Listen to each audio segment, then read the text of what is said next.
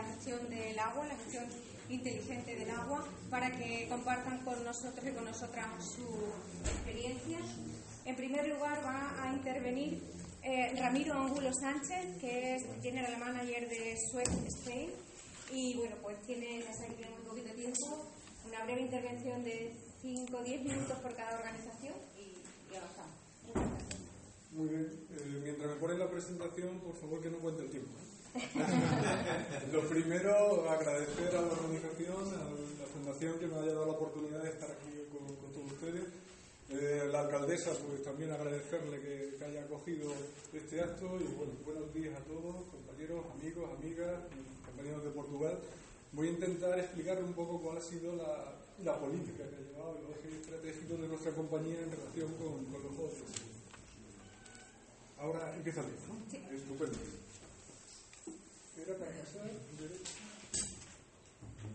Bien, eh, los dos ODS son conocidos por todos, pues de una empresa como Suez, que nos dedicamos fundamentalmente a cuidar el agua, cuidamos el agua eh, y realizamos actividades tanto de ingeniería, consultoría, construcción y operación y mantenimiento. Somos más conocidos quizá en Extremadura a través de Aconex, nuestros compañeros que gestionan el servicio urbano, pero no es lo único también gestionamos industria, gestionamos agricultura, como luego mi compañero Tony, y en general nos gusta decir que cuidamos el agua, cuidamos el agua en su, en su globalidad.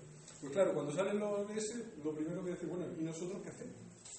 ¿Cómo contribuimos nosotros al cumplimiento de estos objetivos que se marcan? Pues vamos a marcar nosotros nuestra propia estrategia, vamos a definir una serie de ejes con una métrica para ver el cumplimiento y que todas nuestras decisiones estén alineadas con estos objetivos, porque es lo que entendemos que tenemos que hacer.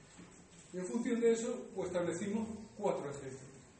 El primer eje, conocido por todos, es mitigación. Y dentro del eje de mitigación, los protagonistas son todos ustedes, porque lo primero que tenemos que hacer es ahorrar. Ustedes en su domicilio, la industria, la agricultura, ¿por qué? Porque cada metro cúbico que seamos capaces de ahorrar, estamos ahorrando los kilovatios que son necesarios. La desalación, un mínimo de 4 kilovatios, los pozos dependiendo de la profundidad, pero en definitiva es una relación directa. Metro cúbico ahorrado, dejamos de emitir. Luego, fenomenal, campaña, pero necesitamos la colaboración de terceras personas y tecnología. ¿Por qué? Porque hay que eficientar todo nuestro proceso. ¿A través de qué? Del control del FUE, sobre todo la gestión de activos. De gestión de activos solamente dar una pincelada. Hemos hablado de obra nueva, pero nosotros ponemos el acento en conservación de lo que tenemos.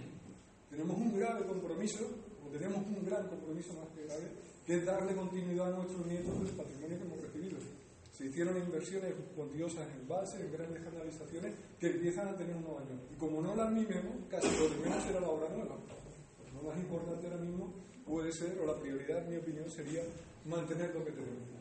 Una vez dicho esto, hay eficiencia en los procesos. Hemos hablado mucho de tecnología. La desalación empezó con 100 kilovatios por metro cúbico. Hoy se puede obtener agua desalada por 3,5 y hay procesos novedosos, como que nos ha Juan en su exposición, que quieren optimizar. Porque uno de los objetivos de la innovación va a ir reducido a la reducción de los consumos y, en consecuencia, a la reducción de emisiones dentro de la política de nuestra compañía. Pero no solo a nivel de grandes procesos.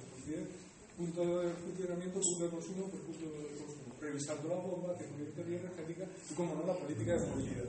Nuestras flotas cada vez más están basadas en coches eléctricos, coches híbridos, de manera que estamos contribuyendo a la medida de nuestras posibilidades en reducir. Pero eso, claro, eso tiene un coste ambiental, pero un coste ambiental que la compañía ha decidido asumir, porque estamos comprometidos a cumplir los objetivos. Y creemos que es un valor diferencial de nuestra compañía respecto a otras que no están haciendo. No solo se trata nuestra compañía estuvo presente en la cumbre de París, de firmar el acuerdo. Se trata de dar ejemplo para que el resto de compañías, de pequeñas empresas, vean en la grandes empresas un ejemplo a seguir y nuestras subcontratas empiecen a tener la misma línea estratégica que nosotros estamos marcando. El último eje dentro de mitigación sería la energía. Lógicamente aquí hablar de energía, yo creo que todo el mundo es consciente del potencial de energía renovable que tenemos en nuestro país, tanto desde el punto de vista fotovoltaico como desde el punto de vista hidráulico, la hidráulica que se ha comentado, o eólico. Por lo tanto, hemos explorado todo el potencial que tenemos dentro de nuestras instalaciones, entendiendo por nuestras instalaciones, las propias, como las que gestionamos para terceros, ayuntamientos, comunidades de regantes, confederaciones, de manera que contribuimos a hacer unas propuestas técnicas para que ellos se suman a esta hora. Cuando no somos capaces de producir energía, hemos tomado la decisión, compramos energía verde certificada 100%. Es más cara, pero nosotros creemos que es y estamos dispuestos a ser menos competitivos en precio y adoptar una decisión responsable de comprar energía certificada 100%. Siguiente eje, adaptación de los recursos hídricos al impacto del cambio climático. Yo creo que a nadie le sorprenderá si hablamos de sequía, a nadie le sorprenderá si hablamos de inundación como dos de los posibles efectos, no posibles, en algún caso ya son evidentes efectos del cambio climático. Y ante eso, ¿qué podemos hacer? Lo único que podemos hacer es adaptarnos.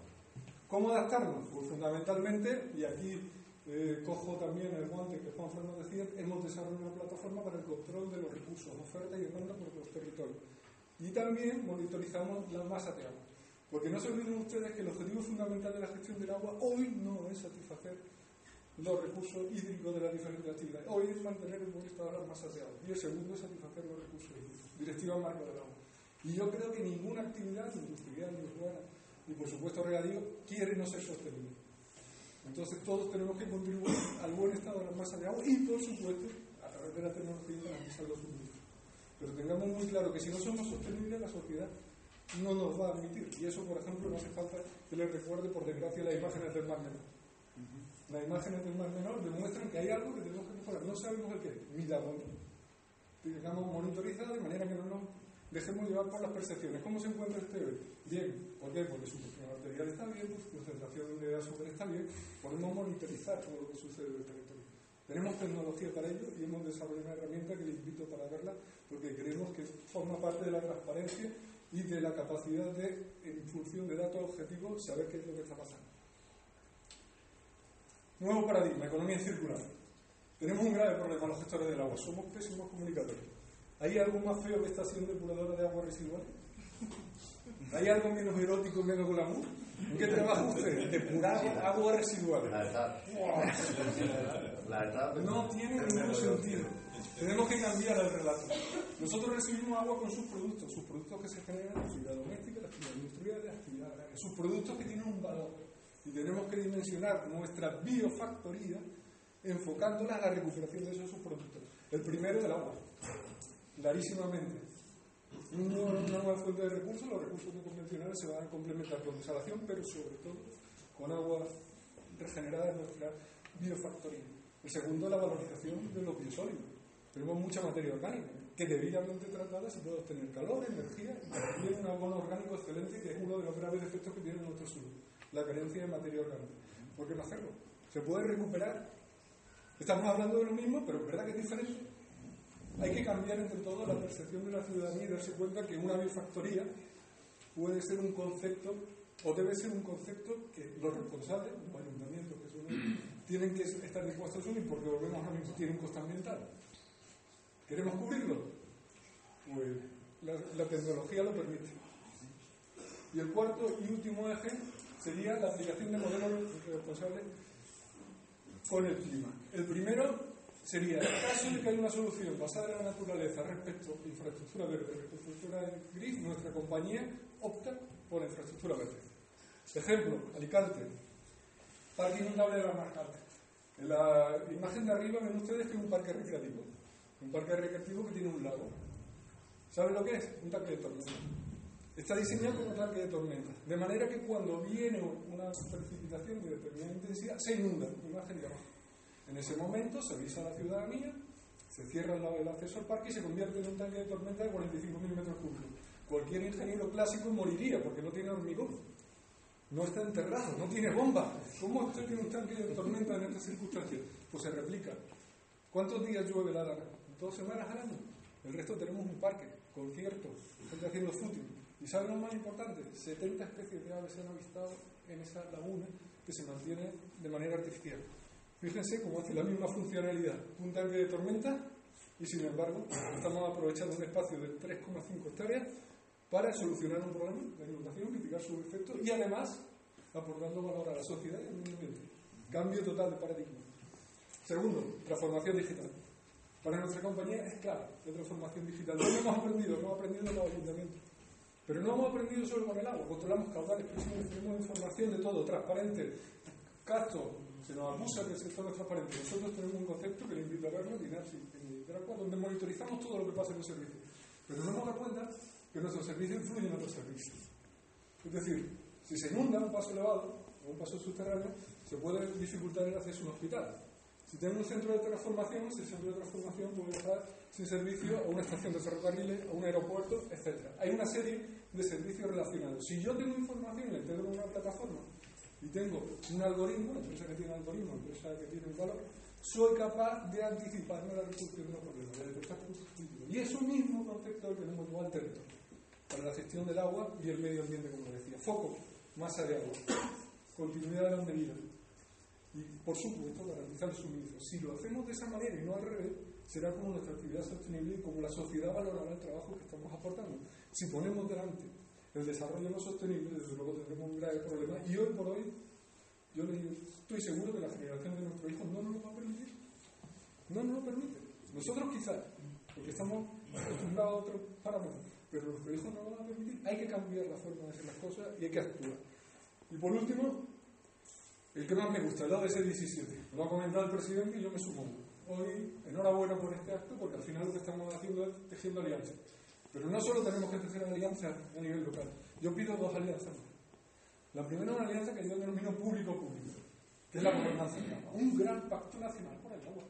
El agua tiene que estar dentro de lo que es el estado del bienestar. Lo hemos dejado fuera. Y es el quinto pilar del estado del bienestar. No podemos seguir permitiendo que los presupuestos se recorten en materia de medio ambiente cuando es de la salud. Que nadie se le olvide que el saneamiento era para resolver los problemas de salubridad, que las plantas de potable, esas, las estaciones de tratamiento, la ETAP, que era más fea todavía que las EDAR, pues también se hicieron con un fin de salubridad. El empleo que se genera no puede permitir pagar las pensiones, generar los puestos de trabajo que el Estado de Bienestar demanda. Luego, sin agua y medio ambiente dentro del Estado de Bienestar y presupuestos reportados cuando el resto están subiendo, algo no estamos haciendo bien. Y eso es lo que le pido a los poderes políticos, que se pongan de acuerdo y la sociedad lo vamos a impulsar, cada uno con nuestra visión en defensa de nuestro interés. Y por último, las alianzas públicas. Hoy día los recursos, como les decía, se van a destinar al fundamental, porque no tenemos recursos de fondo que van a venir de Europa para cubrir las carencias. Entonces hay que buscar lo mejor de cada uno, en cada caso. Las empresas tenemos tecnología, tenemos experiencia, tenemos recursos. El sector público tiene muchas ventajas. Pongámonos de acuerdo porque el objetivo es tan ambicioso que no sobra nadie. Todos tenemos que estar dentro de él. Y perdona, Tony, que me he pasado. Gracias, muy bien, muy bien. muchas gracias.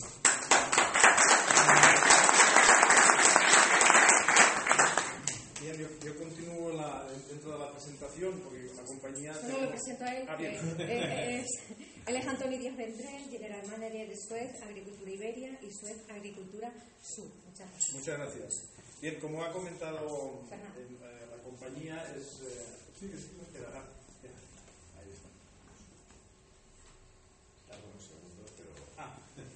Eh, Suez Agricultura. Dentro de Suez es una gran compañía que está en el mundo del agua, que estamos eh, en, todo aquello que tiene que ver con el reciclaje de residuos. Nuestro negocio Suez a nivel mundial, el 50% son residuos aproximadamente, la otra parte es el 50% es gestión y todas eh, tecnologías aplicadas al agua.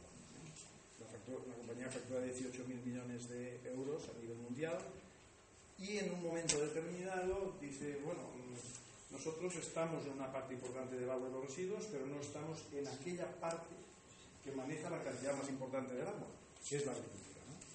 Y a partir de aquí se genera y se empezamos a trabajar con la unidad, la business unit, la unidad de agricultura.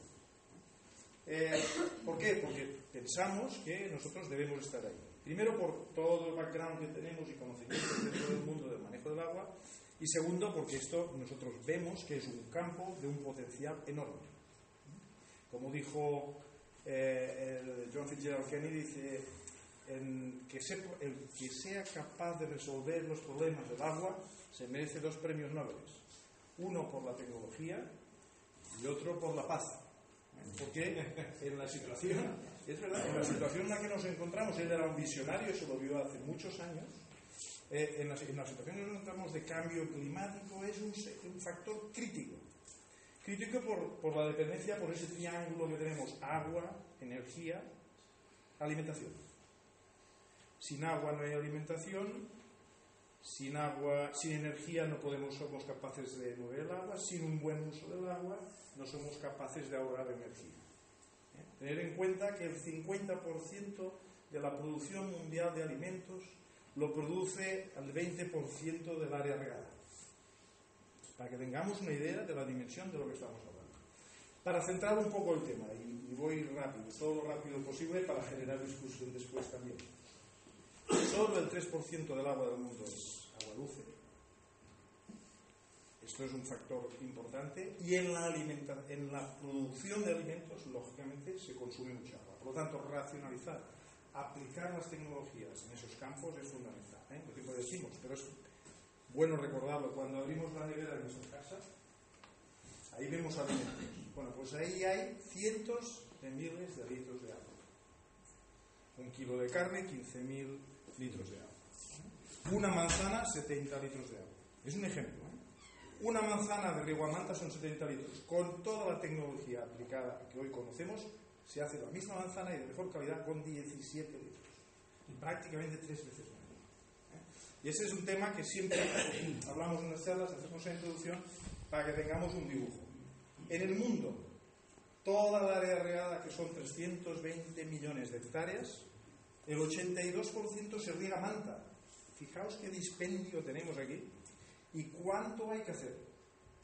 España no es el caso. España e Israel son países punteros en el buen uso del río. ¿no? Pero para que tengamos idea de lo importante que es esta factor. ¿Cómo nos centramos, de, dentro de Suez Agricultura? Dentro de Suez Agricultura tenemos un objetivo. El objetivo es el agricultor, el productor de alimentos, la explotación agraria. ¿eh? Este es nuestro centro. ¿Dónde nos movemos? En aquellos cultivos de alto valor. ¿Por qué? Porque son aquellos cultivos que cuando queremos modernizar un regadío nos permiten tener suficiente dinero, generar la suficiente riqueza para poder pagar. Hoy es muy complicado modernizar un regadío para producir maíz. Vamos a hablar claro, porque tienes a Argentina, tienes a Brasil, tienes a Estados Unidos, que son mucho más eficientes que nosotros en la producción de esos cultivos. Por lo tanto, tendremos que estar pensando en diferenciarnos de alguna manera y en nuestros regadíos eficientarlos, pero pensando que el mercado existe. Y el consumidor pide unos productos. No podemos estar produciendo melocotones si no nos los compran. Entonces, ¿cómo vamos a plantear a un agricultor hacer una inversión para plantar melocotones? Es absurdo. Si me dices, no, vamos a plantar almendros, ¿de qué vamos a hablar? Porque hay una demanda mundial brutal. Por lo tanto, hay opción de generar dinero, retorno de inversión, para poder hacer inversiones, para hacer retornos. Entonces, ¿qué hacemos desde Suez? Desde Suez hacemos lo que llamamos nosotros un llaves en mano, somos unos integradores. Que lo mismo puede integrar las soluciones para un agricultor de 10 y 15 hectáreas de 5, que lo puede hacer para un fondo de inversión que quiere invertir en 5.000 hectáreas en Portugal, en Extremadura, donde sea. De manera que tenemos siempre un par con el que poder trabajar y con el que poder descansar. Las de Suez, ¿qué hacemos?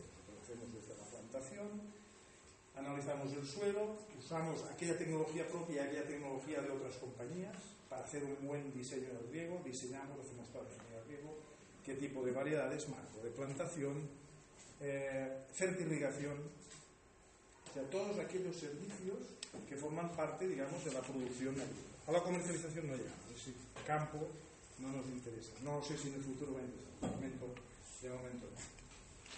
¿Qué hacemos? Pues bueno, diseño de plantación, he dicho análisis de terreno, estudio de riego, condicionantes, implantación del cultivo, siempre con planta verificada, instalación de riego, diseño agronómico, eso es fundamental.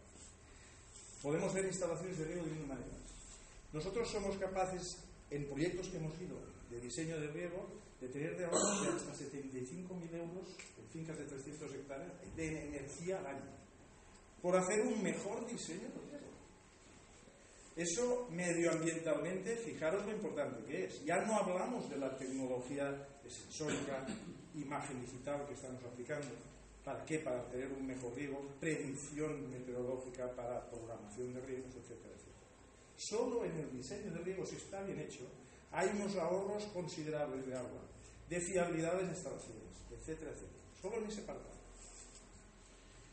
Eh, hacemos el suministro de instalación del sistema de como digo, puesta en marcha la instalación, eh, con todo el protocolo de pruebas. Eh, servicio de tecnologías MAR, aquí incluye todos los apartados que se nos pueda ocurrir hasta donde el cliente quiera. Porque ahí nosotros no le decimos al cliente, le recomendamos lo que quiere hacer. Otra cosa es lo que el cliente quiera hacer. Por lo tanto, ahí podemos aplicar cualquier tecnología que tenemos, herramientas predictivas. Existen y funcionan, pero bien aplicadas y siempre queda detrás el conocimiento agronómico. Esto no es como fabricar baldosas, perdonad si hay alguno que fabrica baldosas aquí. La agricultura es un arte, donde dos y dos nunca hacen cuatro. A veces hacen tres y a veces hacen seis. Entonces aquí el artista es fundamental. Y hay que saber de qué se habla y hay que saber de qué va este negocio. Tenemos muchas entradas de compañías en, este negocio que no basan en este no se basan en este conocimiento agronómico. Esto es un error. Somos conscientes de ello. Y luego hay una parte importante que es la financiación, que aquí ha salido y que luego tendremos que hablar. Nosotros tenemos un acuerdo con la bancaria y cuando vamos a hacer una instalación de estas llave en mano, nosotros tenemos acuerdo con el banco, hacemos el estudio económico nosotros, con sus retornos de inversión, con su TIR, con su BAN, cuando esta instalación se puede pagar. Con ese estudio económico que nosotros entregamos al banco, el banco lo que hace es revisar, pasar el comité de riesgos y en dos, tres semanas tenemos el crédito. Se puede ser un crédito personal, puede ser un eh, hipotecario, eso dependerá de lo que quiera el agricultor, cuatro años de carencia, quiere decir que en una plantación de almendros que hoy ponemos, tú estás cuatro años pagando intereses con un crédito que puede llegar a 11. En un superintensivo a cuarto año, quinto, recuperas la inversión. En un cultivo intensivo estás entre el quinto y el sexto.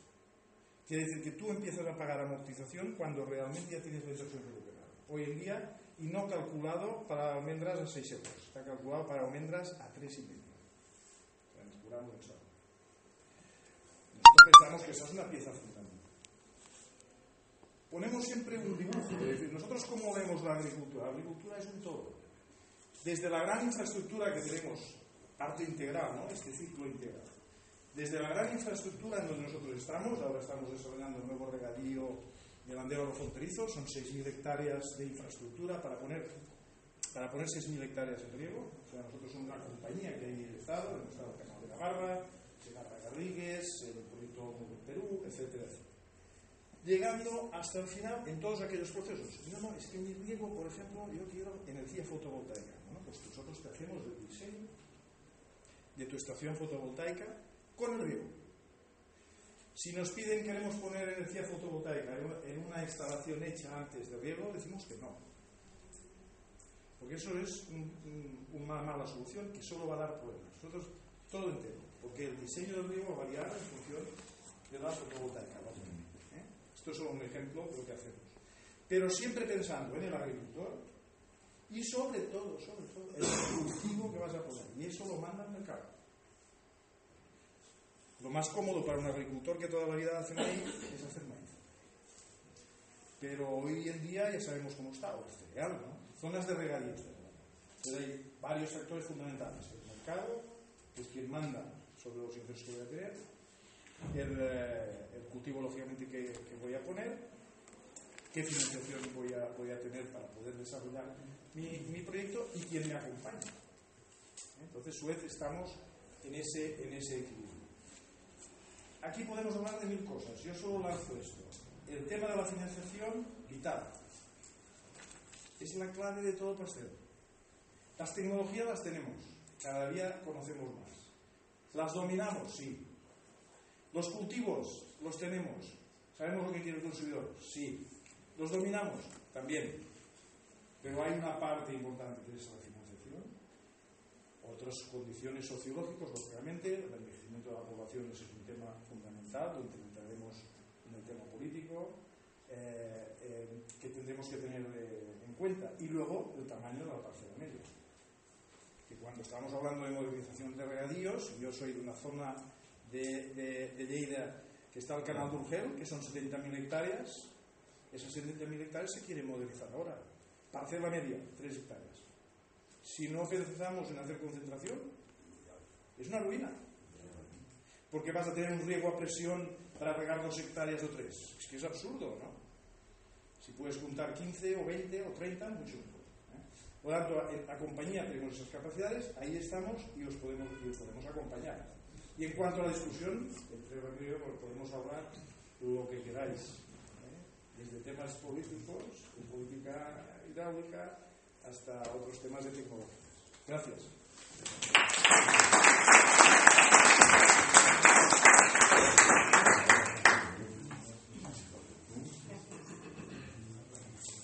Eh, a continuación interviene el Manuel Silva Juan, responsable de ventas de la zona sur de VOS. Recordaros también que todas estas intervenciones, más las vuestras, nos van a ayudar a configurar un mapa de estrategia respecto al agua. Lo explicaré un poquito mejor después, pero para que vayamos tomando nota si lo vemos necesario, ¿de acuerdo? Tienes la palabra,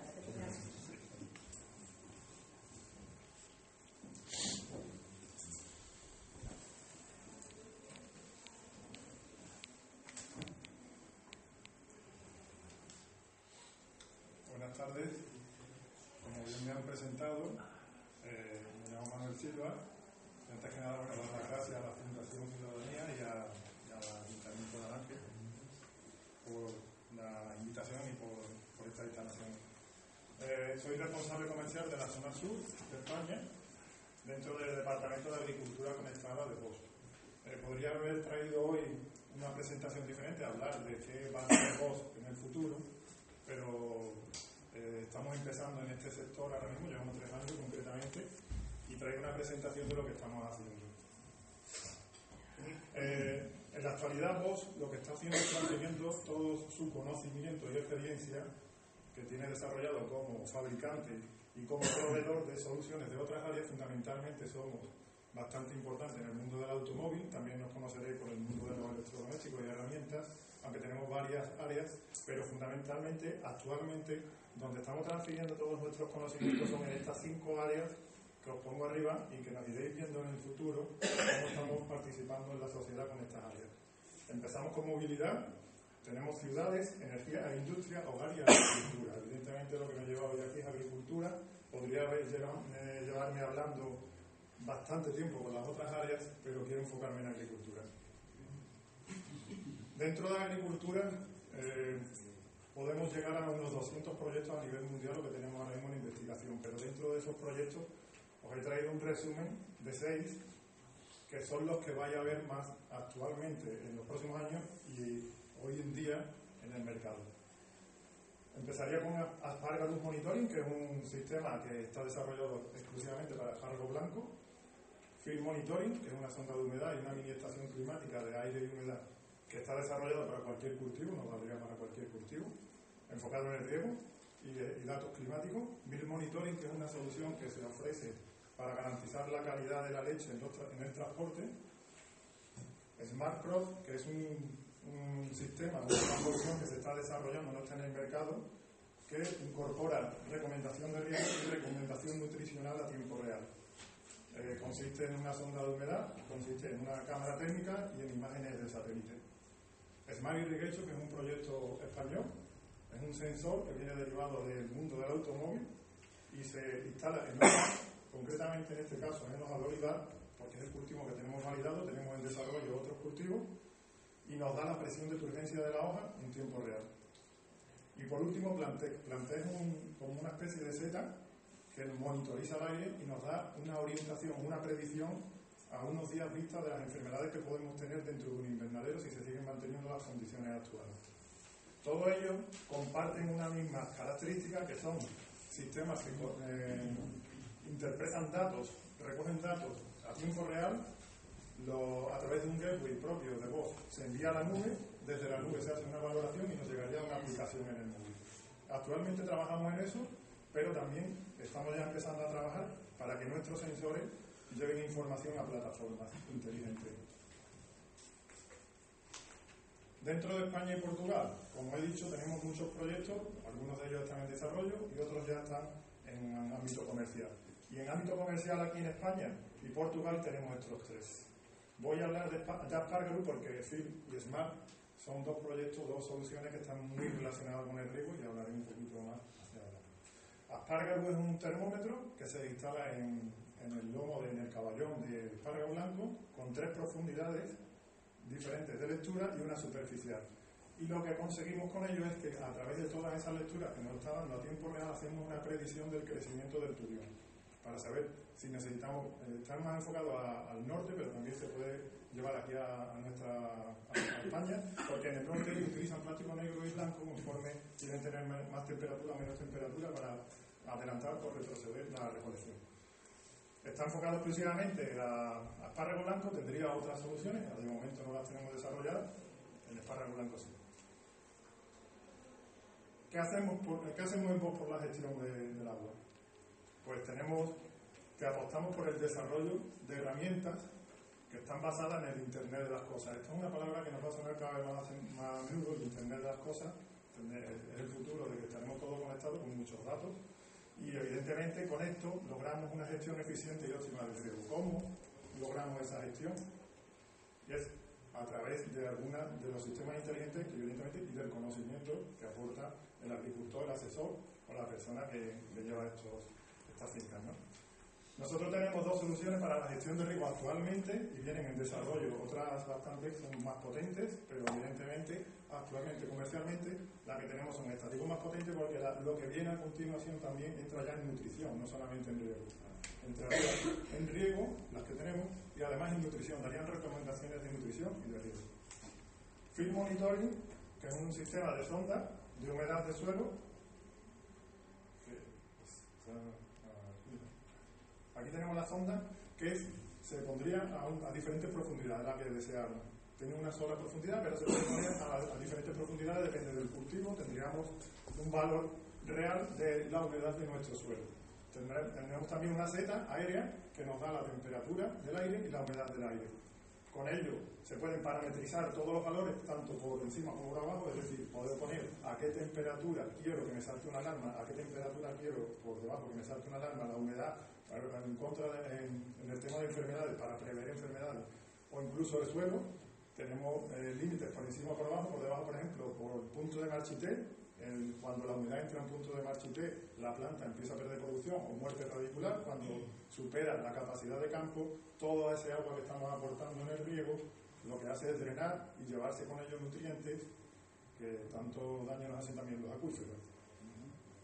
Eso lo podemos parametrizar con Field Monitoring, todos los datos que, nos aporta le podemos poner máximo y mínimo para que nos lleguen alarmas al móvil. Las lecturas se hacen dentro de una hora y cada paquete se envía a la nube y, igualmente se recibe. Cada hora tenemos a tiempo real qué es lo que está pasando en la finca. Y el proyecto español, del cual eh, participo hasta hoy, porque el día 8 de enero empezaremos a hacer un equipo mundial, yo pertenezco al equipo de España, pero como ya os digo, a partir de, enero seremos un equipo mundial. Pero este proyecto se desarrolló por nuestro departamento, Smart Irrigation es un sistema que trae un sensor derivado del automóvil, como he dicho. Cualquier automóvil hoy en día lleva unos 200 sensores mínimos, pueden llegar a 500. Muchos de ellos son fabricados en Madrid por Bosch. Y uno de ellos es el que tenemos en, nuestro sistema que lee la presión de turgencia de la hoja, en concreto en el olivar, en el olivo. Tenemos desarrollado experiencia en otros cultivos, de hecho tenemos avanzado cítrico y almendro, y estamos en inicio de eh, desarrollo, de evolución y de investigación en aguacate, en, concretamente aquí en CCT tenemos ciruela, manzana, eh, viña y también hortícolas como tomate de invernadero por lo pronto, ya quizás también tomate de industria eh, lechuga y pimiento. saldrán muchos más con el tiempo porque es una evolución constante. Lo único que sí es verdad, este sensor funciona con cualquier planta, pero la inteligencia artificial que necesita no funciona con cualquier planta, hay que validarlo cultivo a cultivo. Smart Irrigation lo que nos da es una lectura cada tres segundos de la presión de turgencia de la hoja. Con la evolución de esa presión de turgencia podemos determinar si el árbol está en estado hídrico estresado, bueno, normal o bueno. si tenemos cada 24 horas un estado hídrico de la planta donde está instalado y cada semana tenemos una recomendación de riego.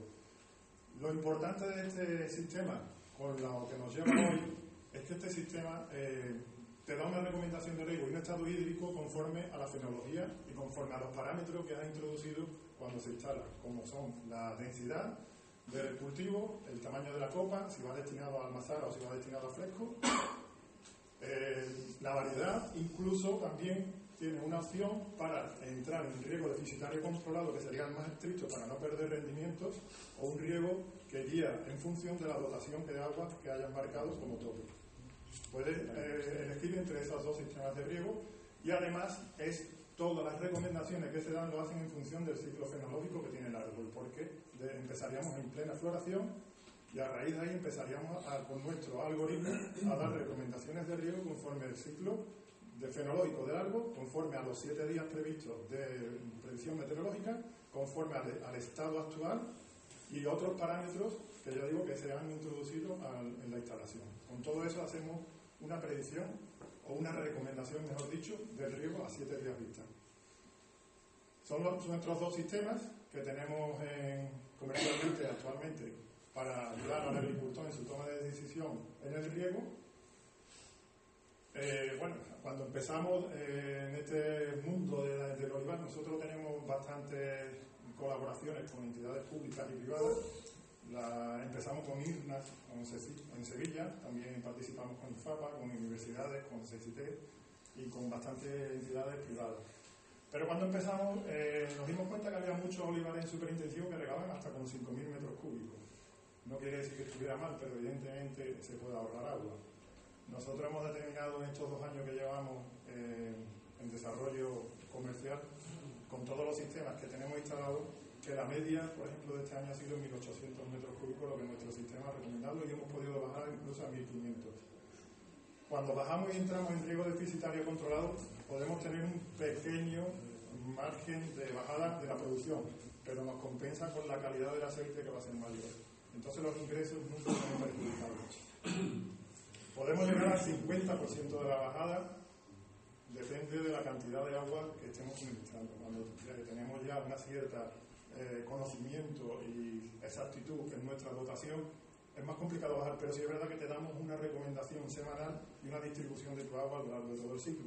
Y, y, hay una curiosidad en el olivo, que es cuando más restricciones hacemos en julio y agosto, que es cuando más calor hace.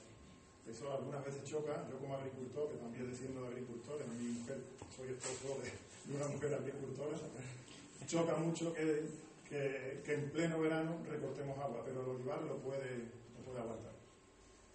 Y por, lo tanto, aplicamos un riego deficitario controlado en, nuestra, uh, en nuestro algoritmo. Pero ya digo que también se puede optar por la dotación máxima de agua y hacer un reparto correcto en todo el ciclo. Bueno, esto es un eslogan, un proverbio que nos han dejado, ha dejado mi departamento. Yo confío que el pozo nunca se seque, como agricultor que soy. Me he llevado, bueno, soy ingeniero, ingeniero agrícola también, he sido presidente de, la Asociación de Antiguos Alumnos de la Universidad de Sevilla, he sido presidente de una asociación de agricultores, eh, me he llevado 18 años como director técnico en una cooperativa, y bueno, y el último paso que me quedaba, porque porque, porque me encanta la tecnología, ahora estoy en voz y con todo lo que estáis hablando estoy completamente de acuerdo, la verdad que es una visión bastante positiva de cómo podemos seguir evolucionando. Lo que sí, como agricultor, por si hay alguna voz de agricultor, no sé si mis compañeros quedarán, pero como agricultor, es verdad que cada vez que trabajaba en la cooperativa, lo que, lo que sabíamos, los conocimientos que teníamos todo el sector, era muy difícil de, llevarlo al agricultor final. Eh, es verdad que las grandes explotaciones tienen recursos para, para asimilar esos, esos conocimientos, esa tecnología que está saliendo. De hecho, vos, se me ha olvidado, una de las filosofías que tiene vos es que nos vende los sistemas. Lo que hace es un renting, si se puede decir renting, es una cuota y nosotros lo que hacemos es renovamos los sistemas conforme vayamos evolucionando. Por ejemplo, este año ya sale un nuevo sensor de hoja y si sale un nuevo y saldrá también. Es decir, no se cobran los sistemas, se cobra una cuota pues la filosofía que, que tenía yo en A mí me costaba eh, que los agricultores entendieran que, había que, ahorrar agua o entendían, entendieran que no se podían aplicar fitosanitarios. Entonces, como, como agricultor, ya por acabar, lo que, lo que sí yo os digo que, que todos estos conocimientos, toda esta experiencia que tenemos, tenemos que estar en conjunto, en común y ser fuertes, porque desde pequeño he vivido como el agua se ha ido perdiendo en mi zona y, me duele mucho de, ver mi, campo que traía un arroyo de pequeño, primero se secó en verano y ahora se seca también en invierno. Y o hacemos algo o, acabamos con, con, este recurso tan importante que, es vital para nosotros. Pues os propongo por lo menos eso, que todos todo los que estáis aquí, que seamos capaces de, de, unirnos y gestionar y llegar al agricultor, que es el, el usuario final de ese agua. Así que muchas gracias.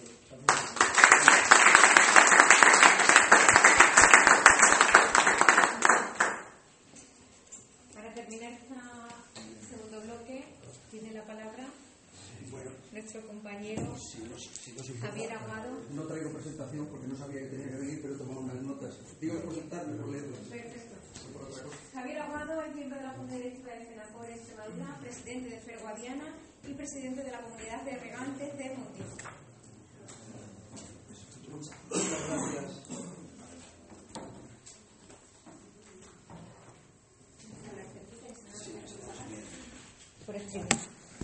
Muchas gracias por la invitación y enhorabuena por la jornada. Yo no, no sabía que tenía que intervenir, pero no tengo inconveniente en dar unas ligeras pinceladas de lo que es, el regadío en la zona nuestra, en la zona, de, en la zona de Badajoz y en la cuenca del Guadiana. Nosotros tenemos en la provincia de Badajoz aproximadamente 170.000 hectáreas de regadío. Y las manejamos sobre, bueno, entre, en Extremadura unas 80 comunidades de regantes. Nuestra capacidad de embalse es del orden de los 8.000 hectómetros cúbicos y gastamos cada año aproximadamente 1.200 hectómetros cúbicos. Este año se da la circunstancia de que si no llueve es el último que tenemos para regar. O sea, a pesar de la plurianualidad de, nuestra cuenca y a, y a pesar de la capacidad de embalse, está claro que algo está pasando porque va a ser el primer año, si mal no recuerdo, desde el año 93, que vamos a tener un problema para regar. Este año no nos va a quedar más remedio que restringir al arroz esa dotación complementaria que tiene, porque en, Extremadura hay veintitantas mil hectáreas de arroz y en este momento son las únicas hectáreas que no se han modernizado. El resto de las hectáreas, eh, 150.000, la mayoría están ya en proceso de modernización. No quiere decir que se hayan modernizado todas, pero el riego por goteo es un sistema ya mayoritario en, la cuenca. Hablabas del cultivo del, del maíz hace un momento y el cultivo del maíz, lógicamente, con riego tradicional ya se ha abandonado. Pero con riego por goteo hemos conseguido producciones de 16, 18 y hasta 20.000 kilos. A pesar de que está a 170 y tantos euros la tonelada, está rozando la rentabilidad ahora mismo. O sea, si baja de, si baja de precio, es imposible volver otra vez a, a cultivar maíz. Entonces, ese cultivo de maíz, que era mayoritario en, la cuenca, está derivando a olivo, almendro. Los del olivo ya tienen este año, bueno, pues una sensación de, cierto fracaso, porque el precio del aceite no es el que, no es el que ellos quisieran. El precio de la almendra, efectivamente. Los de los almendros, la verdad es que han tenido un buen año, han tenido unas producciones relativamente buenas y la rentabilidad de la explotación en general va a ser, por lo que se ve, por lo que se ve bastante buena. Eh, el regadío nuestro tiene su origen en el, en el Plan Badajoz. La, la ley de Plan Badajoz fue del año 52 y en los años 60 empezamos a entrar en funcionamiento las comunidades de regantes. Nuestro sistema de riego son los grandes canales y grandes acequias de hormigón in situ, que ahora mismo tienen ya pues, más de 50, más de 60 años y lógicamente están en un estado muy lamentable. Hemos, hemos acometido la modernización. La verdad es que gracias a la Junta de Extremadura, a, a los decretos de, de ayuda, pues llevamos ya 20 años modernizando. Pero la realidad es que habría que hacer un segundo plan Badajoz. O sea, es imposible, eh, con las cantidades que estamos invirtiendo actualmente, poder tener una agricultura de regadío puntera. Hace falta invertir muchísimo más dinero del que, del que hay invertido. Lo que pasa es que, como comentábamos antes, se está haciendo, en este caso por fases, se está haciendo por zonas, y las zonas que quedan ya modernizadas y presurizadas, pues es verdad que tiene una inversión importante, porque cambiar un sistema de riego por, por menos de 9, 12 mil euros no hay quien lo haga, porque lógicamente hay que, hay que montar una estación elevadora, hay que montar una red, hay que presurizarla, y otro factor importante es que hay que consumir energía. Y ahí tenemos otro problema serio. Nos encontramos con que, a pesar de que hasta el año, noven- perdón, hasta el 2008, me parece que fue 2006-2008, teníamos una tarifa especial de riego, una tarifa R, esa tarifa se la cargaron políticamente porque, porque no interesaba y pasamos al mercado libre. Entonces el problema que tiene el regadío es que como nada más que trabajamos realmente durante 5 o 6 meses, que esos son los que regamos, y punta solo son 2 o 3 meses, el término de potencia nos obliga a contratarlo durante todo el año y pagarlo durante todo el año. Entonces ese es un problema serio que tiene ahora mismo la agricultura de regadío. Si nos dejasen hacer dos contratos, pues seguramente eh, en parte se solucionaría. Como de momento no nos dejan hacer dos contratos, ¿qué estamos haciendo? Pues poner fotovoltaicas. O sea, estamos buscando, como, como comentaba antes, buscando financiación para poder montar placas solares y suministrarle a nuestros regantes la energía que necesitan para sus estaciones elevadores a través de las centrales. Tiene un problema, tiene un problema. Y es que tiene que cambiar, no sé exactamente cómo está la legislación, pero de momento nos hemos encontrado con cuando las estamos montando, el vertido, o por lo menos la compensación del vertido no la tenemos. O sea, hacer esa inversión para tres meses tampoco es rentable. O sea, la rentabilidad está en que hagamos la inversión y la compañía eléctrica, al precio del pool, al precio que sea, se quede, se quede con esa energía. Y entonces, de esa forma, con ese retorno que tienen, pues poder financiar esa, esa, esa, inversión. Si no conseguimos que hagan eso, lo tenemos, lo tenemos un poco complicado porque ya digo que solamente son dos o tres meses los que, los que estamos en punta de, consumo de, de, energía. Entonces, yo pienso que la legislación va a cambiar porque las energías renovables eh, está claro que son las que tienen futuro y lo normal es que la compañía eléctrica se quede con la energía y una de dos, o no la compensa económicamente o también hay otro, hay otro sistema y es eh, el, el, el, ponerla en cuenta, o sea, hacer una, una, compensación, es decir, bueno, yo gasto durante, durante unos meses, produzco durante todo el año, tengo que regar de noche, porque precisamente eso que comentabas antes, si diseñas un nuevo sistema de riego, ahora, ahora le tenemos que cambiar, o sea, de aquí por detrás le estamos diciendo a nuestros regantes que rieguen de noche, porque claro, en P6 vale la energía muchísimo más barata. Ahora les tenemos que cambiar el chi. O sea, ahora, les ponemos placas solares y decimos, oye, dejar de regar de noche y empezar a regar de día. ¿Qué ocurre para, regar de día con, el montaje de, de, de, de, las infraestructuras? Que tú tienes que programar unas tuberías con doble capacidad para intentar regar en horas que generas energía. Entonces necesitas doble capacidad de bombeo y doble capacidad de, conducción. Por eso digo que diseñar un, un, sistema de riego, lo mejor es hacerlo de cero entonces, empezar e intentar hacer chapuzas, parches. Lo estamos intentando hacer lo mejor posible. Lo que tengo la duda es si nos saldrá bien del todo. Pero por lo menos ilusión tenemos. Hecho real. Bueno, pues llevamos 20 años modernizando. Eh, estábamos gastando de media 6.000, 7.000 metros cúbicos por hectárea. Desde que se puso en marcha la modernización y desde que, desde que se puso en marcha el riego por goteo, la media que tenemos en las comunidades ya nos llega a los 5.000. O sea, hemos bajado bastante. Lo que sí pretendemos, lógicamente, que ese ahorro sirva precisamente para, para tener una reserva para, para, años, venideros. O sea, que, que, por lo menos la modernización nos está, nos está dando el, el, tener una garantía hídrica, cosa que no es fácil. El cambio climático, yo no sé si será verdad o no será verdad del todo, pero la verdad es que las cosas no son como antes. Estamos gastando cada vez más agua. O sea, a pesar de que estamos modernizando y estamos regando, la realidad es que se está gastando cada vez más agua. El año pasado ha sido un año muy caro de consumo de luz porque ha habido, ha habido que turbinar más y hemos estado un mes y pico, dos más regando. Lo que quiere decir que no todos los años son iguales y no todos los años se, se riega lo mismo. Entonces, eh, bueno, ¿qué hemos, ¿qué hemos, hecho de aquí por detrás? Pues una, otra de las cosas que hemos hecho ha sido gestionar las infraestructuras. Antes era la Confederación la que gestionaba absolutamente todo. Ahora a la Confederación le hemos, le hemos quitado la gestión de los canales hemos firmado convenios de explotación con, con, la Confederación y los llevamos ya directamente nosotros la, explotación.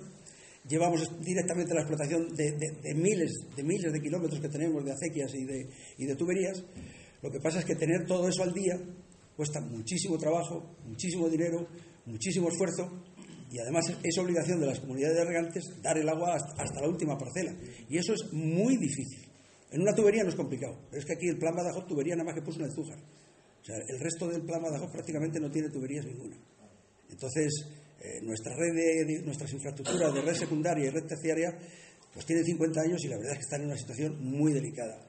Solución, buscar sistemas financieros, buscar ayuda, Consejería de Agricultura, decretos, fondos europeos, Sociedad Estatal de Infraestructuras Agrarias. O sea, buscar sistemas y volviendo al otro, que además lo pueda pagar el regante. Porque hacer sabemos, sabemos que lo tenemos que hacer pero el problema es que le tenemos que dar una cifra al regante que me diga, tira para adelante que, te la podemos pagar. El problema es que cuando pasamos de una determinada cifra te dicen no.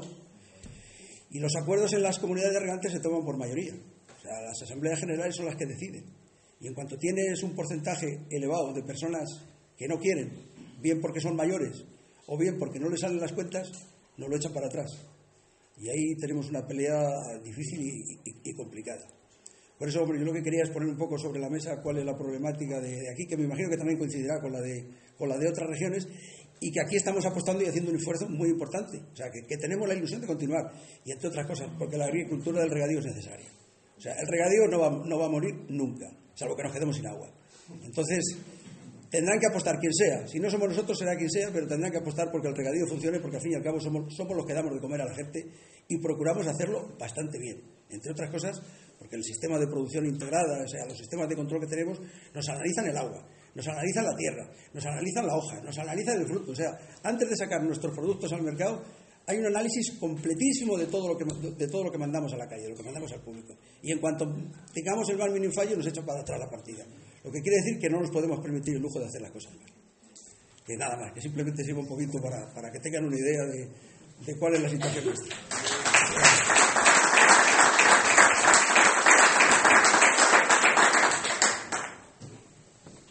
Bueno, pues antes de pasar al último bloque, queremos darle la palabra también a Aires Carballo, no sé si está por aquí en la sala.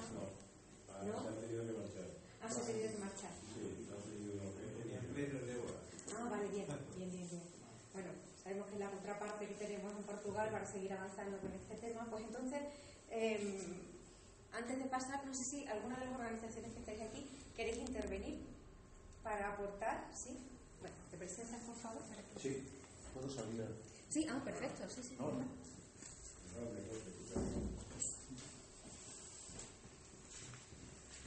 Nada, sí. Muy buenas. Soy José Miguel Guerrero y soy responsable de Ecocisterna del Suroeste. Como bien ha dicho Javier, el regadío y el consumo humano se terminará cuando deje de llover, cuando no haya agua. Tenemos que habilitar y tenemos que articular medios para que ese, ese pantano, ese, ese embalse, hoy no está como, como desgraciada- no está desgraciadamente como en la fotografía. Más que hay que entrar y ver la bajada que ha tenido tan impresionante. Nosotros hemos patentado varios productos. Sí, hemos pa- patentado varios productos y eh, estamos ya comercializando, encontrando algún e- ecopolítico. El producto consiste en una cisterna ecológica. ¿Qué significa esto? Es una cisterna que consume, que ahorra un 90% y hasta un 350% del agua potabilizada que tenemos dispuesta para ser evacuada en el inodoro. Si tenéis oportunidad, utilizáis el inodoro de aquí y para un simple pis tiramos entre 8 y 10 litros de agua potabilizada. La patente nuestra solo tira un litro para sol, para líquidos, y 4 litros para sol. Con esto, ¿qué conseguimos? Conseguimos que una familia de cuatro personas, con la estadística de las veces que se va al baño durante el día, que son entre 7 y 8 para hacer pis y 2 para aguas mayores, consigamos ahorrar entre 50.000 y 60.000 litros de agua por unidad familiar de cuatro personas. Son 50, 60 metros cúbicos. Si esto lo instalamos en la ciudad de Mérida, que es la que tenemos aquí más cerca, estamos hablando de que conseguimos un ahorro diario de 1.625.000 litros de agua potabilizada. Esto significa en Mérida solo un, un ahorro total anual de 741 millones de litros. Si lo extrapolamos a Badajoz, que hay no sé la cantidad de habitantes, estamos hablando de 1.200 millones de litros de agua potabilizada al año. Y si lo extrapolamos y vamos un poco más allá, a Extremadura completa, si esto se lograra instalar en todas las casas de Extremadura, conseguiríamos por la vía del ahorro una cantidad similar al pantano de Hornacho que tiene, el pantano de Hornacho, la presa de Hornacho, que se diseñó para el consumo humano y tiene 34 hectómetros cúbicos de capacidad. ¿Qué significa esto? Que es como si regaláramos a la naturaleza eh, cada dos años, dos años y medio, un pantano de 34 hectómetros cúbicos. ¿Cuánto cuesta hacer un pantano de 34 hectómetros cúbicos? Estoy seguro de que es menos costoso dotar a todas las casas de este sencillo sistema que además, además de ser eh, muy sencillo, no es una, una, gran tecnología, como decía, es una cosa muy básica, porque nadie inventa nada, todo viene como producto de la necesidad. Todos los, los re, son reinventos, pero producidos por la, por la necesidad que se tiene. Entonces, ¿por qué vamos a tirar un 90%, entre un 90% y un 350 más por ciento de agua potabilizada con el, con, con, con el costo que eso tiene? Porque hay que traerla del embalse, hay que mandarla a la ETA para depurarla, eh, tratarla con todo eso, mandarla al punto del usuario, mandarla una vez consumida y como agua gris a la edad, depurarla para devolverla a la naturaleza en las mejores condiciones posibles. Eso tiene un grandísimo costo económico y un grandísimo impacto medioambiental. Muchísimas gracias. Pues simplemente... Gracias por tu intervención. Un aplauso.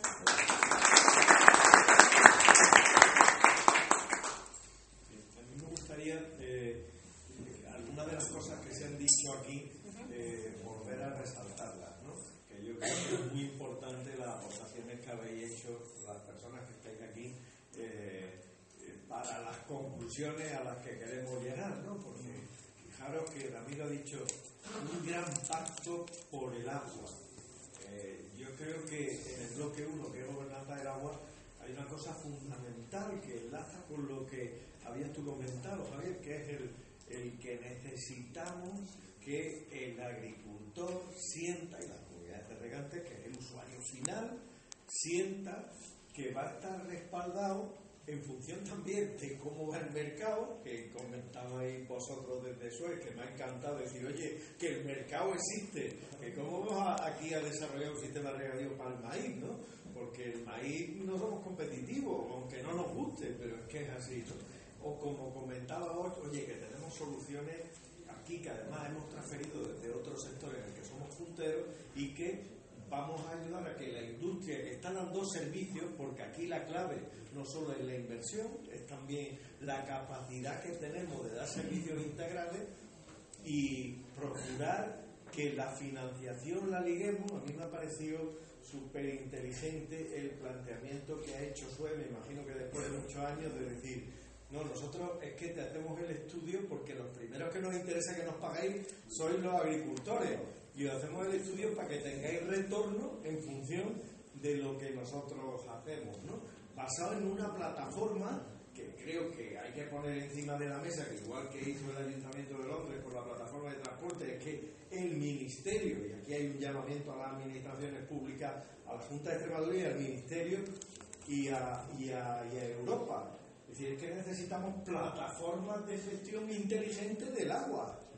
Plataformas públicas que integren todos los datos abiertos, porque ya los datos que tenéis recogidos las empresas del sector son fundamentales, que hay que integrarlos en una base abierta, en la nube, como sea, pero vamos a hablar no tanto de cuántos canales creamos más, o cuántas tuberías, o cuántas modificamos, sino que la transición ecológica va ligada a la transición digital. Es que va ligado, es fundamental. Es decir, de- tenemos que hablar de agua, tenemos que hablar de eh, objetivos de desarrollo sostenible, tenemos que hablar de cambio climático, pero tenemos que hablar de transición digital, tenemos que hablar de transformación digital, porque todo esto va ligado al tema de la gestión de datos y de nuevas infraestructuras basadas en los datos. Es fundamental.